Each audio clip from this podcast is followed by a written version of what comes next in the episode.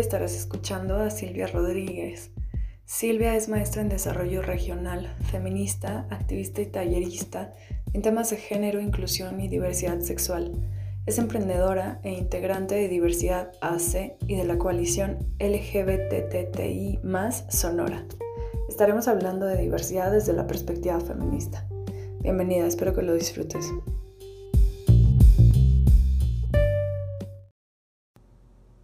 Hola, pues ¿cómo hago cosas? Sí, ¿verdad? Qué bárbara. ¿Verdad? Siempre midiéndonos con esta vara de, la productividad patriarcal, que si no, que si no reditúa parece que no haces. Porque muchas de esas actividades son gratuitas, así, pero sí hago, sí hago. claro. Sí, pues sí, así, así es. Oigan, déjenme les platico que Silvia me cae muy chilo, como dicen en Sonora. me cae súper bien y me da un chingo de risa. O sea, cómo escribe, cómo platica las cosas, cómo dice todo. Y no es que me esté riendo de ti, es que, o sea, me río contigo. me provoca la risa, está chido. Está chilo.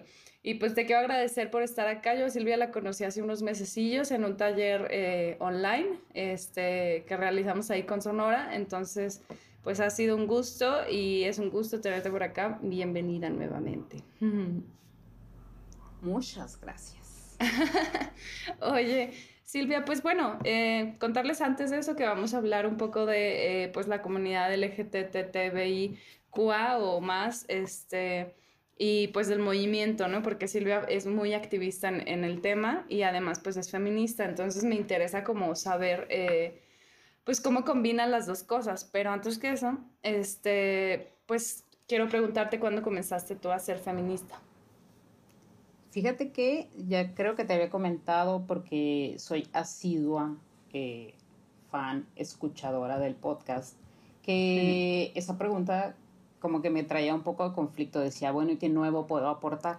Pero sí me quedé pensando, bueno, ¿desde cuándo? Y creo que hay coincidencias en, en la mayoría de, de, quienes hemos contestado respecto a que, pues, una, en, un momento es en el que empiezas a darte cuenta de, de situaciones que son actitudes feministas, otro momento es en el que te nombras como tal y que no, no es un no es un solo paso, que es todo un camino, todo un, recorrido de crecimiento, de introspección, de exploración constante.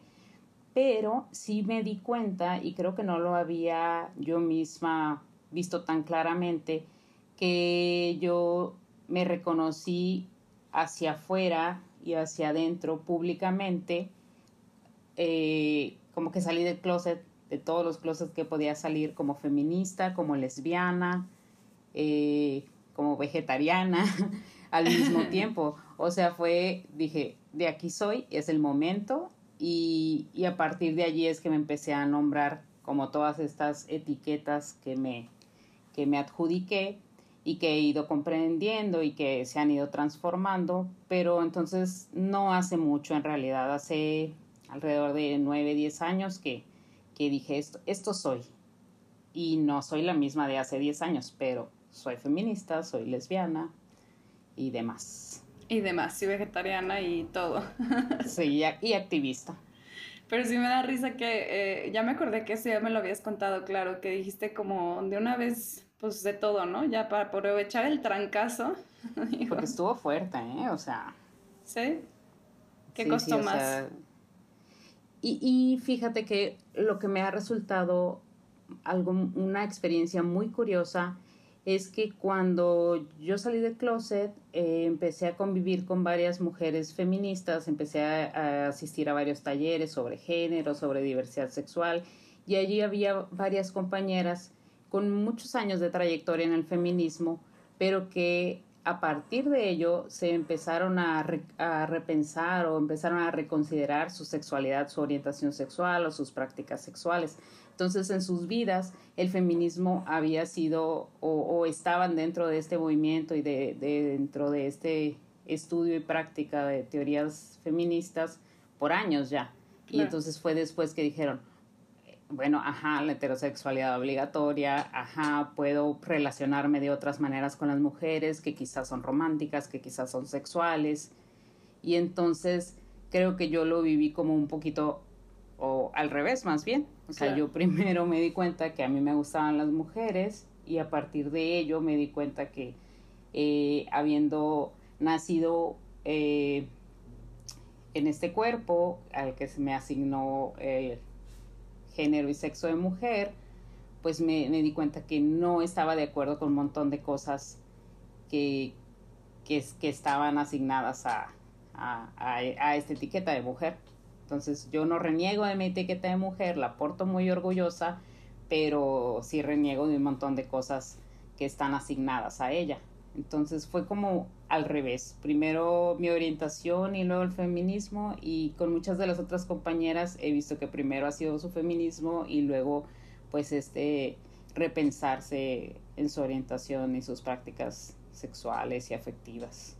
Sí, fíjate que eso a mí me está pasando. O sea, ya tiene un rato, desde hace como un año que justo leí heterosexualidad obligatoria y me explotó la cabeza y dije, ah, claro, ¿no? Y luego empecé a reconocer que eh, ya anteriormente pues me habían gustado mujeres, ¿no? Pero que no lo había hecho caso, o sea, era como de, no, güey, no puede ser, no, no, no, no, no. O sea, y eso, ¿no? Que una vez hasta me puse bien borracha porque no sabía ni qué hacer y era como, güey, pues no sé qué hacer, me tomo la chela y ya está, y terminé, oh, o sea, mal, mal, mal. El caso es de que pues tiene... Yo creo que este, este mes que pasó fue como fuerte por eso, porque incluso, eh, o sea, le dije a una chava de, güey, pues así está la onda, ¿cómo ves, no? Me cepilló y estuvo bien, no, no tocaba con ella, pero, pero dije, ¿qué pedo? O sea, primera vez en mi vida que lo hago, ¿no? Y no solo fue eso, sino que, pues yo soy bien disruptiva también y me gusta contar todo lo que me pasa a todo el mundo. y, pues se lo conté a, a mamá y a mi papá, o sea, y a mi familia entera. Estoy empezando a ir a terapia familiar, llevo ya cinco sesiones de terapia familiar que ha sido densa y lo llevé ahí. Y fue como, pues ya, güey, que salga y mejor espacio que este no hay otro, ¿no? Y incluso la psicóloga fue como de, que volteé y le dice a mi mamá, ¿y qué pasaría si Daniela empezara a tener una relación con una mujer? Y mi mamá así de, ah, ah, ah". no, pues como quiera ella, ¿no? Pero como este. emputada.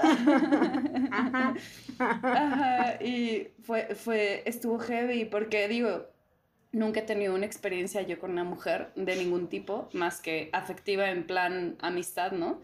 Pero ha sido denso también para mí hacerlo, ¿no? Incluso decirlo ahorita, porque sé que no solo me estás escuchando tú, Silvia, digo, en este momento sí, pero pues que esto va a ir a, a una plataforma, ¿no? Y entonces como denso es como, pues no sé, como salir de ese closet en el que eh, pues yo no estaba, simplemente así fui educada y y de repente me di cuenta de que, o sea, de alguna manera lo estaba, pero no es que yo me estuviera escondiendo, sino que para mí lo normal era relacionarme con hombres, ¿no? Y esto solo pasa gracias al feminismo, o sea, no lo veo al revés, pero claro, lo tuyo fue al revés. Así las cosas. Claro, eh, es, es una cuestión como muy que he encontrado no sistemática como en una investigación científica, sino pues a través de todas esas experiencias, a través de formar parte de todas estas colectivas y reunirme con feministas y, ver este proceso en sus vidas y ver este quizá para algunas primer shock así de que cómo, pero yo, o sea, nunca, nunca lo había pensado. Y, y pues me ha resultado curioso y pues también muy interesante porque se abre el mercado no, este. no, no, no, pues, de verdad que no. Este, se amplían las oportunidades. No, pero eh, ha sido bien, bien interesante esta parte de ellas viviendo ya como que cómodamente, voy a decir desde una manera muy simplista, cómodamente con la etiqueta feminista, pero sí con sus parejas hombres, sí con como aliadas y de repente, este, como que tengo que decirte algo, o sea, yo también, o de repente me llegan con su bandera pansexual o bisexual y entonces digo, claro, o sea, somos mucho más fluidas de lo que pensamos, pero nacemos en esta sociedad que nos encuadra en tal cosa y, y bueno, es difícil pensarte, imaginarte y verte en otros escenarios y cuando los vas conociendo y experimentando, pues muchas veces dices, de aquí soy. Entonces, cuando yo llegué a un taller feminista, pues dije, de aquí soy. Cuando yo este, me enamoré de la primera no sé, niña que me enamoré, pues dije, es, esto soy, así siento, así se siente. Entonces, pues ha sido así como un montón de veintes y clics que te, que te van pasando y, y que tienes la valentía y los recursos para irlos como incorporando y aceptando. Claro, claro. Pues sí, sí, también es tener los recursos justo, ¿no? Y el poder vivir esas oportunidades, o sea, porque pues no a muchas se les brindan. Oye, ¿y desde qué feminismo o feminismos te posicionas tú? Supongo que como muchas de nosotras vivo pues de, diferentes, vivo, practico y pienso en diferentes feminismos al mismo tiempo. Eh, eh, sé con certeza que el feminismo blanco es el que tiene permeada la mayoría la mayoría de, quienes desde hace años se posicionan como feministas, al, qué es lo que nos han enseñado en las escuelas, esta cuestión tan eh, abstracta, digamos, de igualdad y de, sí, tenemos los mismos derechos, ajá, pero que no se fija en todas estas diferentes características que tenemos entre las mismas mujeres. Entonces diría que hoy en día me posiciono desde el feminismo interseccional, sabiendo que no es necesariamente eh, de origen latino o hecho para mí, pero creo que es lo que más me acomoda porque me siento eh, sujeta de muchas diferentes características determinantes sociales, podríamos decir, o de muchas estas diferentes formas en las que vivo pues de una manera distinta mi etiqueta de mujer.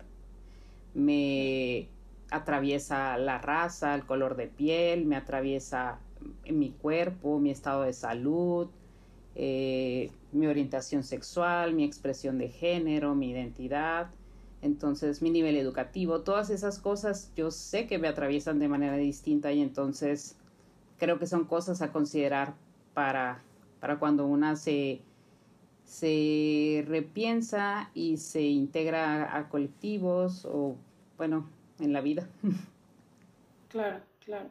Sí, fíjate que eh, he escuchado críticas justo al, hacia lo interseccional, ¿no? Porque como bien dices, a lo mejor no está hecho para mí o por mí o por mi comunidad o por mi país, pero la verdad es que creo que es una muy chida manera de ver eh, distintas opresiones, ¿no? Y justo de entendernos y entender a otras y que no somos iguales, o sea, que, que, que, sí somos mujeres, pero que no nos atraviesan las mismas cosas. Entonces, la verdad yo también lo encuentro muy rescatable. Me parece chido que lo digas tú también. O sea, teóricamente, pues no, no tendría por qué ser mi estandarte, pero es como lo vivo. Entonces, si lo viviera desde las ciencias sociales, diría, ah, pues son las determinantes de la salud, ah, son todas estas cosas que afectan eh, mi salud desde el género o, al revés, las cosas que atraviesan mi vida, pero si lo vivo desde los feminismos tendría que ser el interseccional. Claro, sí, sí, sí. Oye, ¿y cómo acercas eh, este feminismo o tu feminismo a otras mujeres? Creo que soy bastante activa en esa parte. Mm, porque, porque ha sido un, un objetivo de, de, mi vida desde ese salir de todos los closets y no volver a ninguno.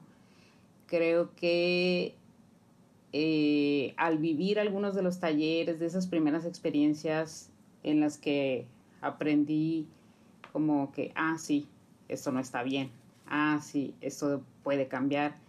Todas estas cosas que, que son las opresiones, yo dije, yo también quiero contribuir a que otras personas se den cuenta de esto. Yo también quiero contribuir a que otras mujeres se den cuenta de esto y que vean cómo pueden incorporarlo a sus vidas.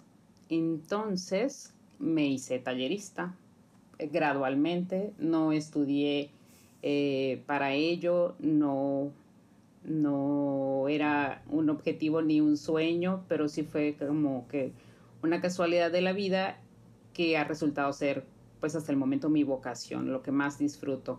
Entonces lo hago a través de talleres, lo hago a través de las redes sociales, lo hago a través de compartir sobre todo mis experiencias, no tratar de poner el ejemplo ni corregir a las mujeres que están a mi alrededor, a veces sí señalando cuestiones a los hombres que están a mi alrededor porque nadie les dice nada Y pues, ¿quién soy yo para no incomodarlos? Eh, pero a las mujeres me gusta llegarles con mi experiencia y con mi escucha, ¿no? Entonces, fíjate, yo aprendí esto y esto y ha sido súper útil esa herramienta porque se sienten no juzgadas.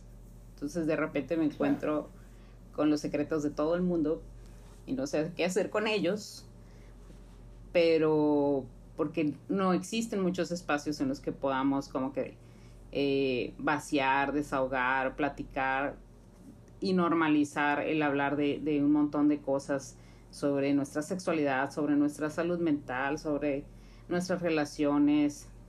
Entonces creo que por allí lo trato de incorporar a todas, a todas mis, mis relaciones y mis actividades. Oye, ¿y cómo lo incorporas a, actividades que tienen que ver con el movimiento LGBTTIQ? O sea, ¿es, es, es bien recibido? o sea, es, todo un reto, es todo un reto del que todavía no desisto. Tengo un montón de compañeras que han, que han dicho, con permisa, eh, no es lo mío.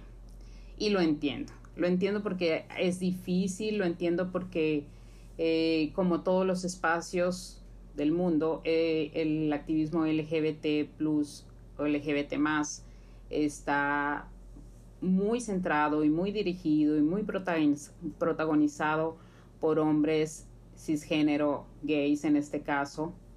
Claro. Y sí, con esta, que diríamos igual, el hombre blanco, a pesar de que su color de piel pueda no serlo, es esta misma, este mismo tipo de mentalidad. Entonces está, está bastante protagonizado y bastante androcentrista en ese sentido las cuestiones más importantes en las agendas LGBT han girado en torno a ellos. Muchos de los movimientos han tenido sus caras. Entonces, no es que esté mal, no es que, eh, no sé, no es, no es la intención que no puedan luchar por sus causas, trabajar por sus derechos, que evidentemente son diferentes a los que tenemos las lesbianas, a las mujeres bisexuales, pansexuales, queer, y diferentes a los que tienen las mujeres, personas trans, no binarias, mujeres trans, hombres trans, perdón, y personas no binarias, son diferentes, pero se han centrado como los más importantes y se han centrado como en el imaginario colectivo. Me parece que cuando hablas todavía de las personas LGBT, estás pensando en, en, en gays, estás pensando en homosexuales, estás pensando en dos hombres. Entonces creo que esa es la parte que es cansada, que es como ya a veces molesta, pero eh, que creo que es mucho más que eso, que creo que realmente el colectivo y, y las poblaciones y las el activismo LGBT más es mucho más que eso y entonces el aporte quizá que, que pretendo dar no yéndome del mismo es pues incorporar la perspectiva de género, incorporar estas nociones de feminismo, que no siempre son, son, bien recibidas, pues no, no siempre. Incomodamos, sí, en todos lados. Lo disfruto, ajá, muchas veces. pero bueno, tiene que haber algún, alguna recompensa por, por estar tanto tiempo en, en ello. Es difícil, o sea, es complicado y por eso entiendo los espacios separatistas, o sea, para mí tienen muchísimo sentido por lo mismo, porque no se priorizan otras agendas muchas veces. O sea, pero tú te refieres a espacios separatistas dentro del movimiento? No, espacios separatistas, bueno, los hay ¿eh? también. Hay espacios separatistas, por ejemplo, de solo para personas trans, cuando hacen su propia agenda, cuando hacen sus propias agrupaciones y luego nos reunimos y para unir fuerzas, digamos, para hacer eh, grupos más grandes o con mayor presencia y esos los comprendo perfectamente. No nos atraviesan las mismas cosas, no tenemos las mismas eh, dificultades y opresiones, pero luego entiendo también la existencia de estos eh, feminismos que deciden trabajar sin hombres o trabajar sin aquello que no, todo aquello, trabajar con todo aquello que no se identifique como hombre, es decir, con mujeres, pero con todo el otro, las otras personas dentro de, del espectro que no se identifiquen como hombre, todas esas otredades. Claro. Entonces las entiendo, entiendo, las comprendo, a veces las envidio, pero eh, las respeto siempre y cuando sean también respetuosas de estas otras identidades. Es decir, si tú respetas que existe la persona trans, que existe una mujer trans, que existe un hombre trans, que existen personas no binarias, tu feminismo para mí es lo más, pero decidiste trabajarlo desde otro espacio. Pero el respeto creo que es de lo más aburrido, es de lo más ñoño que te puedo eh, promover, pero es como que fue mi, mi máximo. Sí, sí, sí, total. Pero entonces tú te referías a espacios separatistas entre hombres y mujeres, como en general. Pero no en este binario, sino es que existe como todo, toda una serie de poblaciones simplemente que no son hombres gays u hombres cis heterosexuales. O sea, todo lo demás somos como en cualquier, como en la sociedad en general, un montón de cosas, no somos nada más mujeres. ¿No? Hay muchos tipos de mujeres, hay muchos otros tipos de personas que no se identifican también con ni con mujer ni con hombre, y entonces hay espacios para todos estos tipos de personas que a veces eh, están mezclados, que a veces están por separado, pero que tienen mucho sentido porque priorizan sus agendas precisamente, pero no rechazan la existencia de otras ni eh, rechazan la existencia de otras identidades. Pero en sí no hay, por ejemplo, una agenda feminista dentro del movimiento. Pues de momento no la hay. De momento, al menos, por ejemplo, te puedo hablar yo de lo que hacemos acá en Sonora, eh, desde el activismo norteño. Hemos estado trabajando en la formación uh, de la agenda política LGBTIQ que viene de la coalición mexicana, es decir, de toda una uh, agrupación que, que incorpora a colectivos, asociaciones, activistas independientes de todo el país en todas las temáticas LGBTQ, pero que acá en Sonora decidimos pues como tropicalizar, ¿no? Adaptar a, a nuestras, a nuestras necesidades y dentro de la cual un solo colectivo, Sonora Trans, decidió incorporar y ellos mismos y ellas mismas y ellas elaborar sus sus puntos como principales, porque ¿quién es más? O sea, ¿quién es más si no ellos iban a poder decir, estos son los temas que la población trans necesita urgentemente? Entonces, nuestro trabajo se ha tornado ahora también mucho más político, mucho más de eh, cabildeo, digamos, de lograr avances legislativos, por lo que hemos visto mucho en redes ahora eh, pasando este junio, mes del orgullo, de que el amor es amor, sí, sí, ajá, pero y nuestros derechos, pues. O sea, ajá, el matrimonio igualitario, que es un top en la agenda de los hombres homosexuales, es así como que el máximo. Sí, güey, pero y el derecho a la salud, a la educación sexual integral, al trabajo, a todas esas cosas que no se te son negadas, o sea, que no son este a lo mejor tu prioridad porque pues no no no no las vives. Entonces, hemos estado trabajando en eso, en incorporar más cada vez más visiones a nuestras agendas políticas o a nuestra agenda política colectiva, pero no diría que es una agenda feminista y si acaso llega a tener perspectiva de género, creo que sí. Claro. De hecho, e, e, ese tema eh, creo que...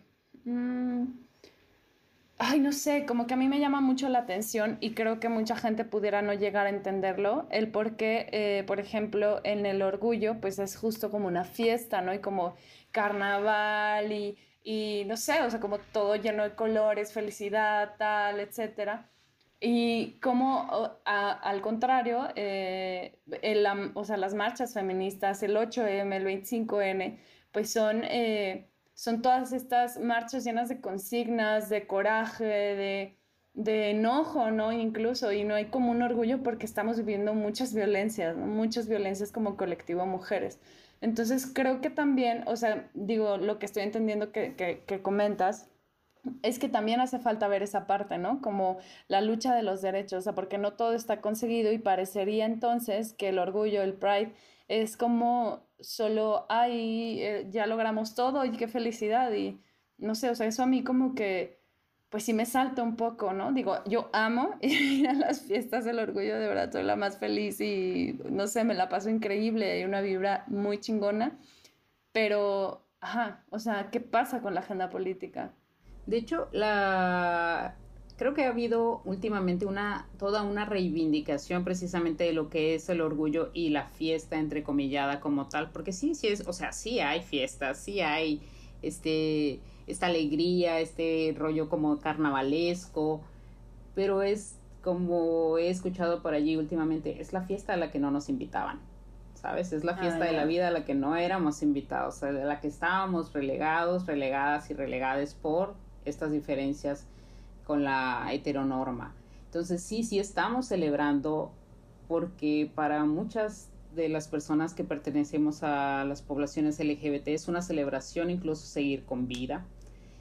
Y yo entiendo esta otra parte pues de manera muy personal porque también voy a todas las manifestaciones feministas y me enojo y diario me encabrono cuando pasa algo y vivo con dolor y, sufro todos estos eh, pues los asesinatos, las, las violencias, las violaciones, el que no sea todavía permitido eh, decidir sobre nuestros cuerpos.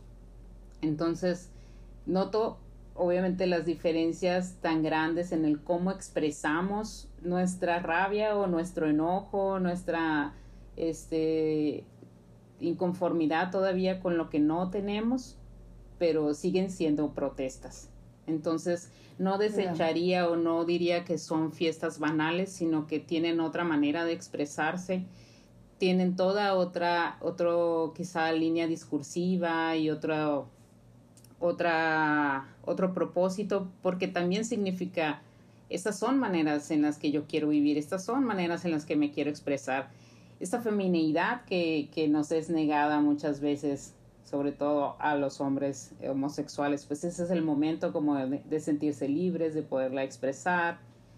Y bueno, este es, es parte, pero pero no, no, no lo diría como que ya vamos con la fiesta porque está todo logrado, sino como que es un día, hoy es un mes y es todo el año de vivir con orgullo, de poder salir a la calle así como somos, de poder vestirnos como queramos.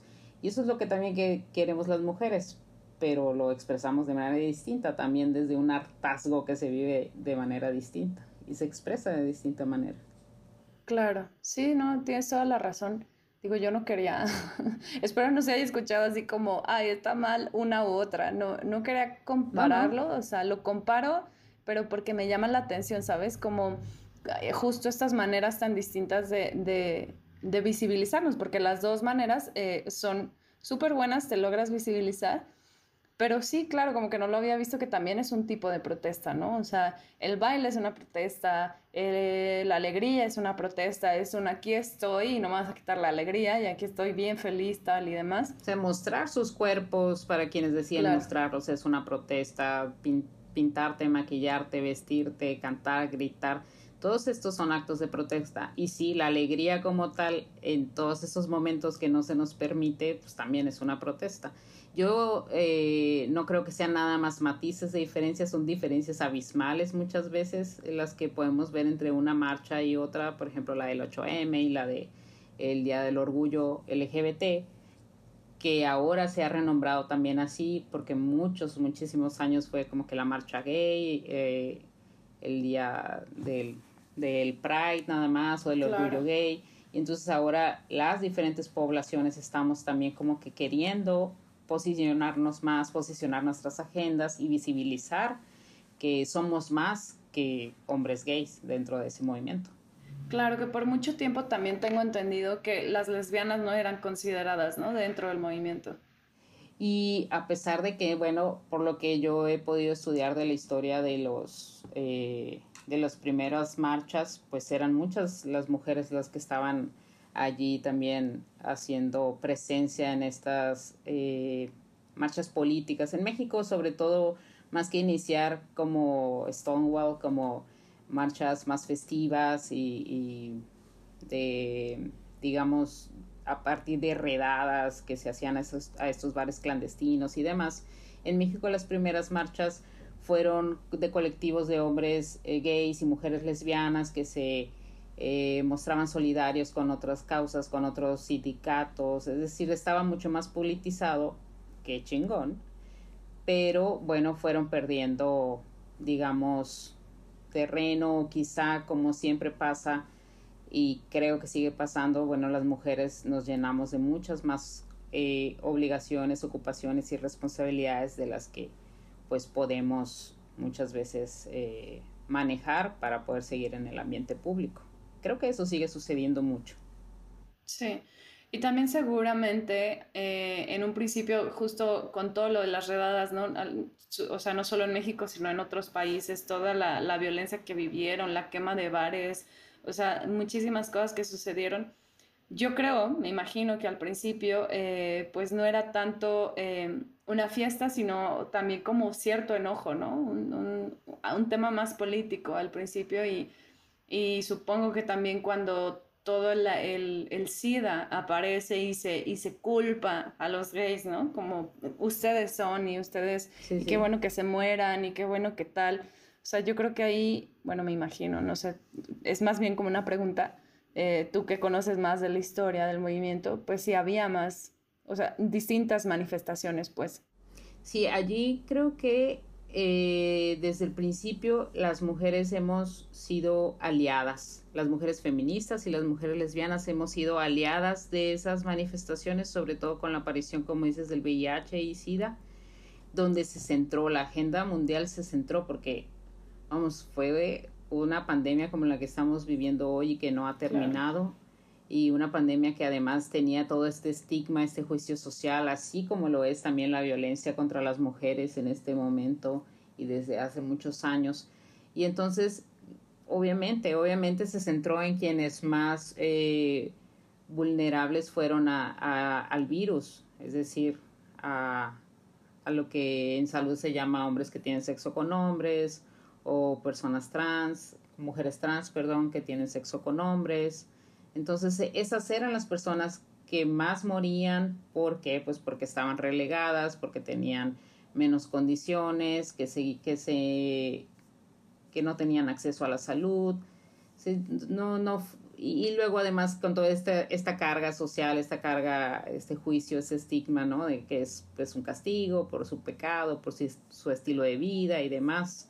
Entonces sí, sí se centró la agenda sobre todo en ese tema los esfuerzos mundiales, las grandes aportaciones económicas y bueno, las demás poblaciones creo que nos vimos ahí como que no, no diría opacadas porque no era momento como de brillar en, en la tragedia porque quién quiere como que brillar por, por, algo trágico, sino que bueno, nos vimos como relegadas en, en, en nuestras diferentes causas. Claro, sí, sí, sí. Sí. Oye, em, y bueno, em, hay algo, hay un tema, por ejemplo, que, que, hace rato también comentabas, ¿no? De que decías cómo los hombres eh, quieren mostrar ahí su feminidad y tal, y cómo las mujeres muchas veces, no digo que todas, pero justo si yo lo he visto más eh, en estos últimos días, meses, años, eh, que las mujeres eh, usamos como resistencia la masculinidad también, ¿no? O sea, la masculinidad entendida socialmente, ¿no? No que estemos buscando la masculinidad porque queramos ser hombres, no, sino más bien como manera de resistir y a manera también de protesta de, güey, no quiero maquillarme, o sea, no quiero eh, verme femenina para que me estés violentando, no quiero, este, quiero salir de ese prototipo eh, o estereotipo de, de mujer, ¿no? Y como que buscamos la masculinidad femenina. Y justo ese término yo no lo había escuchado hasta que un día leí un, un extracto del libro de masculinidad femenina y, y, me voló también la cabeza y dije, claro, o sea, y, y, lo que decía la autora, que no me acuerdo eh, cuál es. Ahorita a ver si me acuerdo. Lo voy a buscar para no verme tan mal, oye. ah, Judith Halberstam. Ya me acordé. Este, me parece que sí es ella. Déjenme lo corroboro. este, pero bueno, ella decía cómo, cómo los, eh, los hombres, incluso los hombres gays, ¿no? Han sido más aceptados eh, siendo femeninos que las mujeres. Y es algo bien, no sé, como que me puso a pensar porque eh, si tú no, o sea, como por afuera a lo mejor dices, los hombres pueden ser bien relegados por ser femeninos porque al final estás como renunciando al poder, a lo masculino, etc. Y, pero también sí me quedé pensando, güey, a lo mejor sí es cierto, ¿no? Que, que ahorita ya en este punto de la historia es más aceptado a los hombres gays gracias a la lucha que han tenido como, pues ya tan constante sobre todo, ¿no? O sea, como no han sido olas, sino que ha sido como toda una ola, por ejemplo. Y como las mujeres masculinizadas, pues todavía somos como relegadas. Eh, Sí, como de, güey, ¿por qué te ves así, no? Yo, yo, por ejemplo, así lo, o sea, yo lo sentía en el Tinder, por ejemplo, que decía, güey, es que no me dan like porque estoy pelona, güey. o sea, decía, güey, es que no, no, no sé qué, qué sucede, pero como que sobre todo, pues también depende de dónde estés, ¿no? Supongo que en, en, lugares, no sé, como Ciudad de México o no sé, Nueva York, este, pues son como mentalidades más abiertas, más andróginas, menos binarias, etcétera. Pero siento que en México, en San Luis Potosí, falta un chingo para eso, de que es tan binario todo y de que si eres niña tienes que traer el pelo larguísimo y no sé qué. Y, y no sé, o sea, ¿cómo ves tú ese tema? O sea, Sonora, hello. Creo que dentro de eh, estos colectivos y dentro, dentro de estas poblaciones, efectivamente los hombres que expresan más su feminidad, que se dan el permiso, que simplemente tienen esa expresión y, se permiten eh, pues hacerla visible, sí han sufrido dentro de su propio colectivo discriminación sobre aquellos hombres gays que no son femeninos o que no expresan esa feminidad. Es decir, eh, sí ha habido mucho tiempo en el que han sido como es eso de el joto, la pluma, que se te note, el, maricón, daba vergüenza. Les daba vergüenza a todos esos hombres que no se expresaban así, porque sí, porque lo femenino sigue siendo considerado como de menor valor. Y entonces, eh, al ser ese el estereotipo mucho más visible, pues es como que parte de lo que lo que la población en general concibe como hombre homosexual, pues esa persona que, ese hombre que es mucho más afeminado. Y no gran parte de la población de hombres gays pues no lo son o es como no se les nota, lo que no tiene nada de bueno ni nada de malo, simplemente no tienen esa, esa expresión femenina, pero como sucedió esto de que fue el estereotipo mucho más visibilizado y que ha sido como bien recibido incluso por muchas mujeres y luego eventualmente recibido de manera, digamos, simpática o de camaradería por bastantes más hombres, pues ha sido como que bastante más aceptado que lo que hemos sido las mujeres, que estoy completamente eh, en sintonía o de acuerdo con esta idea de que la masculinidad femenina es una estrategia de autocuidado, de protección, también de, de protesta hacia esos modelos impuestos, hacia esas formas de ser mujer que no son impuestas desde que nacemos, pero sobre todo creo que de esto, de que nacen también de, de esta necesidad de de no sentirte acosada, de no sentirte mirada, de no querer ser centro de atención o de no estar en el peligro, porque al final de cuentas eh, las preguntas en los titulares de las noticias siguen siendo ¿y qué traía puesto? ¿y dónde estaba? ¿y cómo vestía? entonces, sí creo que, que es parte de eso nuestras diferentes expresiones de género, nuestras diferentes este, maneras de expresar eh, nuestra feminidad y nuestra masculinidad para las mujeres creo que es parte de, esta de una extra, estrategia de, sobrevivencia claro y de de renegarnos, ¿no? De decir, güey, yo no, no, no puedo, no quiero cargar con todo esto. Y entonces, por ejemplo, yo sí me cuestionaba últimamente, bueno, soy mujer, bueno, hombre no soy, eso me queda muy claro, no soy hombre, no quiero ser hombre, eh, nunca quisiera tener esa etiqueta, nunca quisiera vivir desde esa parte, mm, no quiero este, oprimir a las otras personas, no quiero estar ciega de mis privilegios, o sea, no, pero ¿qué soy como mujer? ¿Qué, o sea, ¿qué tipo de mujer soy? Y bueno, ya mi conclusión es que no sé. No sé, y que voy a ir descubriéndolo y que voy a ir eh, viviendo con lo que me sienta más a gusto, eh, más a gusto, más cómoda. Pero luego me di cuenta también este, que a pesar de no vestirme de manera femenina, de no tener este, esta belleza hegemónica, entonces, de, poderme describir como señora, lesbiana, gorda, prieta y todas esas cosas que pudieran pensar que no son atractivas, hegemónicamente no lo son, no son como un modelo de belleza universal, no me han quitado de, de la, del foco del peligro, no me han hecho exenta de vivir violencia, no me han hecho exenta de, de sufrir violación y abuso sexual no me han quitado de toda esa parte, no me, no me han blindado de recibir comentarios eh, obscenos, abusivos. Y entonces es ahí donde te preguntas, ¿qué más puedo hacer? Y por eso creo que me dedico mucho a la educación, a la difusión. Y no como una obligación, porque no creo que nos toque a las feministas y a las mujeres educar a esos hombres o a todas esas personas que no, que no lo han entendido, pero sí como un aporte, como algo que quiero regresarle a la, a, no sé, al mundo después de todo lo que he obtenido eh, de la vida y demás. No sé, lo veo de esa manera. Creo que no es nuestra obligación. Creo que esa parte de que, a ver, explícame qué es el feminismo. Ay, ponte a leer, huevón. O sea, no, pues ya no, yo ya no entro en esas conversaciones.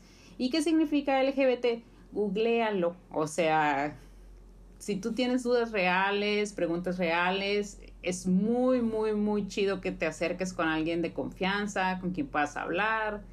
Este, pero en este momento, cualquier persona que, te, que se te acerque, que te pregunte algo por Twitter, que te pregunte algo por Instagram, pues tiene el mismo botón para entrar a un buscador y preguntar lo que sea y encontrar información. Si tienes dudas mucho más profundas, pues, que quieras reflexionar, cosas sobre ti, pues es evidente cuando te hacen esas preguntas, pero o convénceme de que esa es la manera. No, no tengo nada que convencerte, no tengo nada que probarte. O sea, no. Esa no es mi misión. Sí, no, es que luego llegan con ganas de joder, o sea, es, o sea, qué cansado. No, no y para joder, pues una, o sea. Oye, pero eh, digo, primero que chido que, que, lo sientas tan natural, ¿no? Y como dices, no es mi obligación, pero a mí me dan ganas de dar talleres y me dan ganas de seguir como replicando a quien sí lo quiere. O sea, siento que es algo muy genuino y que comparto contigo y se me hace muy chido. Y, y bueno, y por otro lado, retomando algunos temas de los que comentabas, pues sí, es cierto, ¿no? Que incluso se volvió también simpático como el, el, hecho de ser gay, ¿no? O sea, cuando dijiste eso, se me, como que se me vino a la cabeza la película de La jaula de las locas, y como todo el mundo se caga de risa viendo eso, ¿no? Viendo a hombres siendo femeninos, ¿no? O, por ejemplo, eh, no sé, yo soy súper fan de RuPaul's Drag Race. Eh, amo ver, o sea, todo. Y, y, no sé, se me hace increíble todo lo que visten, todo lo que significan, todo lo que... Ay, no sé, o sea, es, es increíble ver todo eso. Pero el, el otro día me quedé pensando, güey, y si lo volteo a ser mujeres que se visten de hombres, qué aburrido, ¿no? Pero no creo que sea una cosa contra ellos, no creo que sea una cosa como de, no, está mal que quieras escenificar la feminidad. Creo que también la feminidad es algo muy chido porque tienes la, la o sea, tienes el poder de, de, de, vestirte de diversas maneras, de diversos colores, de ser sensual, de ser sexy, de usar un vestido rojo, un vestido verde, un pantalón, un short, un, o sea, sí me explico y que los hombres muchas veces son como oprimidos por ese lado de, no, güey, o sea, vas a una boda, vas al trabajo o vas a un bautizo y tienes que traer el mismo pinche traje, ¿no? O sea, no cambia como el código de vestimenta. Y, y siento que también va por ahí, ¿no? Porque creo que... Eh, o sea, como que muchas morras pueden decir como, no, güey, es que eso no está chido porque lo que queremos es salir de la feminidad. Ay, y no sé, creo que yo iría más de fondo, o sea, como realmente queremos salir de la feminidad, eh, bueno, yo sí muchas veces, pero también sé, como bien decías, que muchas veces lo uso para protegerme, ¿no? Que es como mi escudo, o sea, siempre ha sido mi escudo ser ruda y ser rebelde y no ser igual, ¿no? O sea, como no quiero ser igual que las otras. ¿Y qué tanto de eso es misoginia? O sea, no sé, está cabrón.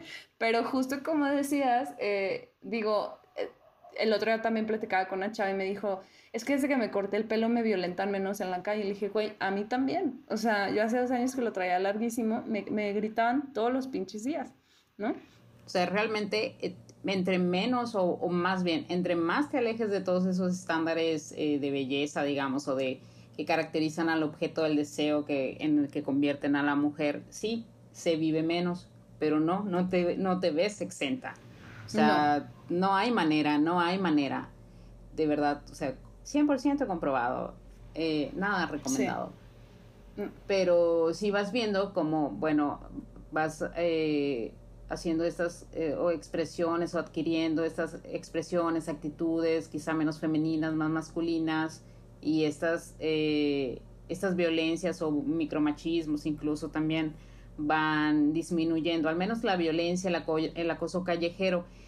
Por otro lado, vives otras cosas, vives esto, incluso dentro de las poblaciones LGBT, te dicen, güey, si ya eres mujer, así como que, ¿por qué no te sacas provecho? ¿Por qué no haces esto? O sea, la misma misoginia, el mismo machismo, diciendo, viniendo de hombres gays, o sea, diciéndote, porque no, porque no te vistes así, porque no aprovechas que, es, que eres mujer y que lo tienes permitido, güey, porque no quiero.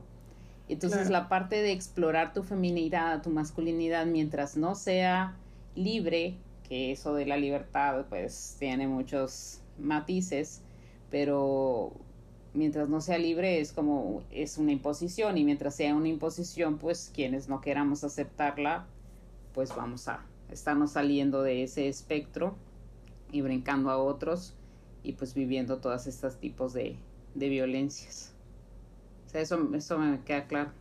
Si vives, si no, no, no terminas, ¿no? No terminas de salir de ese círculo de violencias, O sea, se presentan otras, vives rechazo y, y de otras mujeres incluso, ¿no? Es como, güey, ya dejo de cortarte el pelo, se te veía más bonito largo o sea, ¿por qué no te pones eh, un pantalón más apretado, güey? Aprovecha tus caderas. Entonces, güey, o sea, no quiero, me las quiero esconder hasta a veces, ¿no?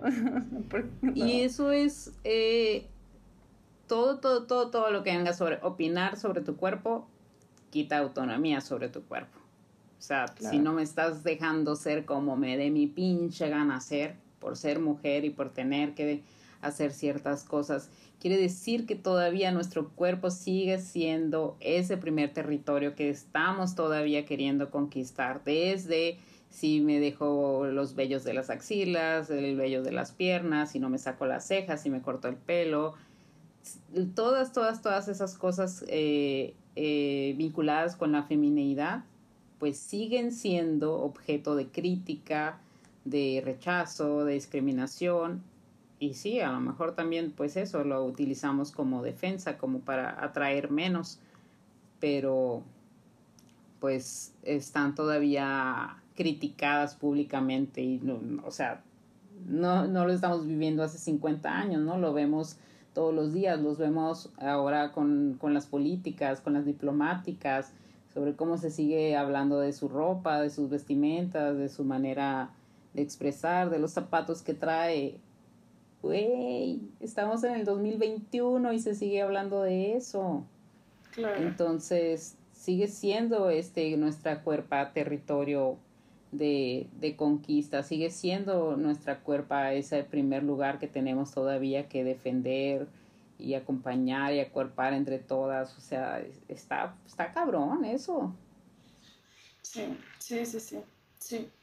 Hoy no sé, hay tantos temas, o sea, yo solo quiero aclarar que, que, al menos de mi parte, pues estoy opinando muchas cosas sin, sin que me atraviesen muchas cosas sin saber pero que también, pues, o sea, es una invitación a la reflexión, ¿no? A la reflexión y que no, o sea, que nada es estático, ni nuestra opinión, ni la tuya, ni la mía, ni, o sea, para las escuchas, pues, y que la idea es que, pues, nos vayamos haciendo una, pues, sí, una conciencia crítica, ¿no? Y que podamos ver como más allá de muchas cosas.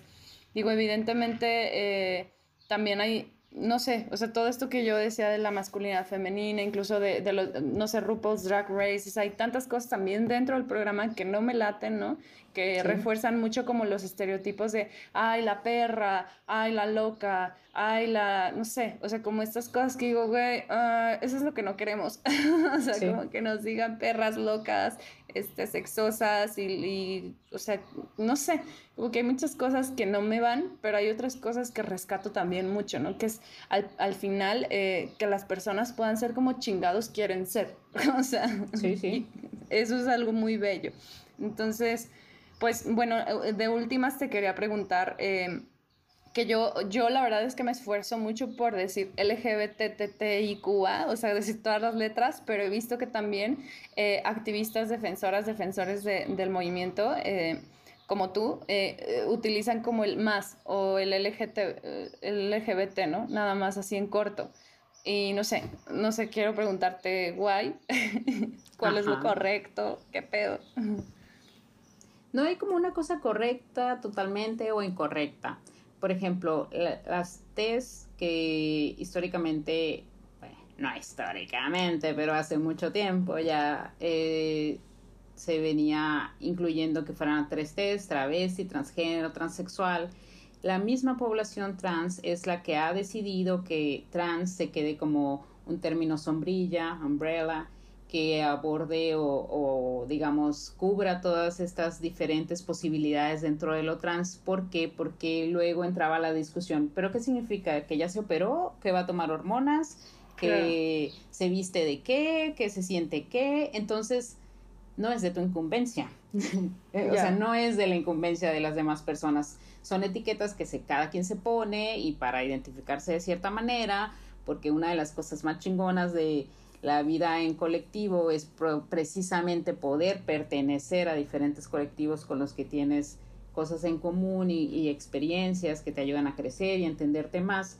Pero la misma eh, población de activistas transes que han decidido que se quede eh, idóneamente y de momento hasta el momento en una sola T para que dejemos de discutir todas estas diferencias entre, pero cuáles son sus cromosomas y cuáles son sus genitales, porque no es de nuestra incumbencia, porque no nos debiera importar. Y de hecho, pues no, no, nos afecta en nada. Y entonces el plus, pues el más, sí es porque hay un montón de identidades que no son nombradas y puede haber muchas más. Entonces, eh, una de las primeras preguntas o de las preguntas que no faltan en los talleres que, que damos sobre diversidad sexual, inclusión, es hasta dónde van a llegar, hasta qué letras, o sea, se van a acabar el abecedario y van a seguir con números romanos o qué chinos van a hacer. y, o sea, no sé, yo en mi vida soy sumamente desesperada, sumamente irritable con todos estos tipos de preguntas, pero en mi entró en modo tallerista y qué bárbara, o sea, modo zen. es como que me pongo la lavanda cubriéndome todo el cuerpo y a todo el mundo le contesto de buenas y les hago chistes y, o sea, hasta donde se ocupe llegar. Básicamente es hasta donde se quiera llegar, hasta donde necesite alguien sentirse representado, representada, representada, hasta ahí se va a llegar. Y si esta persona dice, no, sabes que esta etiqueta ya no me queda y no me queda ninguna de las otras que ustedes están nombrando, pues vengo con esta nueva etiqueta porque esta es la que me identifica en este momento. Adelante. O sea, como quién me dio el permiso o quién me dio la autoridad para estar concediendo estos, estas licencias de que, va, sí, tienes permiso de sacar otra etiqueta. Es lo mismo que el feministómetro en ese sentido. O sea, sí, si eres feminista, no, ¿sabes qué? Devuélveme tu carnet.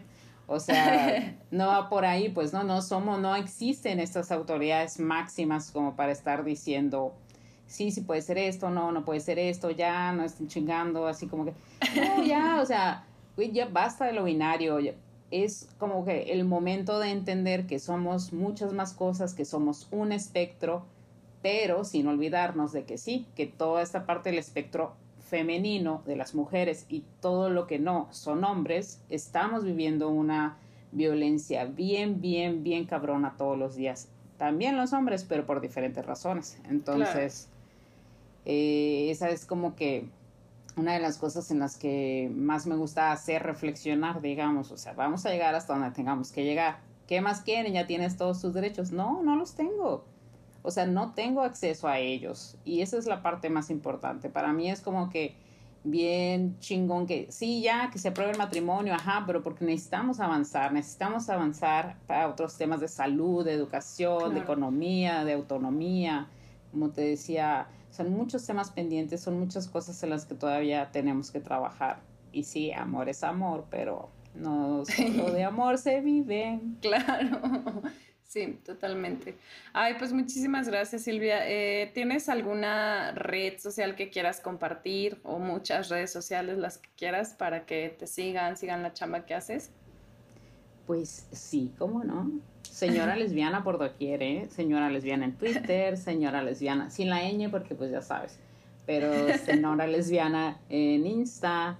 Y creo que mucho de mi propósito ahí es compartir tanto lo que hacemos en el activismo como decir, güey, soy una señora lesbiana. No puede haber nada más aburrido en el mundo. ¿Por qué no me dejas existir a gusto?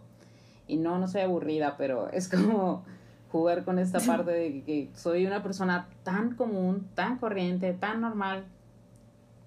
O sea, como cualquier otra persona. Que no soy, eh, síganme, soy bien divertida. Pero es, este, es esta idea, pues, de, de que no somos estos pervertidos, que no somos esta cosa estrafalaria, que simplemente somos parte de la diversidad, como lo es la heterosexualidad. Nada más, menos común. Ya, me encantan tus redes, o sea, me encanta, o sea, me encanta el nombre de señora lesbiana, me da mucha risa, o sea, qué valentía para ponerte señora. Señora, güey, o sea, neta, neta, yo todavía me lo dicen en el súper y digo, sí, sí le voy a dar propina, no pasa nada, Silvia. Tranquila, Silvia, porque sí es, es apropiarte de todas esas palabras que, que usan para insultarte. Yo te lo juro, te lo juro que hace 10 años no podía decir la palabra lesbiana, prefería decir que era gay y hoy entiendo que esa palabra de gay cero me representa, cero. Soy lesbiana, soy lencha, soy tortilla, no soy gay. entonces ya no soy una chamaquita, ya no soy una señorita, soy una señora. Y no es un insulto. Entonces, reapropiarnos, ¿no? Está chidísimo. y ¿Sabes qué más me da risa? Eh, las tijeritas que tienes. Señora lesbiana, hay unas tijeras. Es porque soy muy educativa. me da mil risa. Soy fan de tu red social. De las tijeritas debería ser fan, pero bueno. Muchísimas gracias, Silvia. Eh, pues bueno, ella es Silvia Rodríguez, yo soy Daniela Olro y esto fue Feminismo Masticado, hashtag FEMAST. Síguenos en redes sociales, en Instagram y en Twitter, Feminismo Masticado. Y hasta la próxima, aprovechito.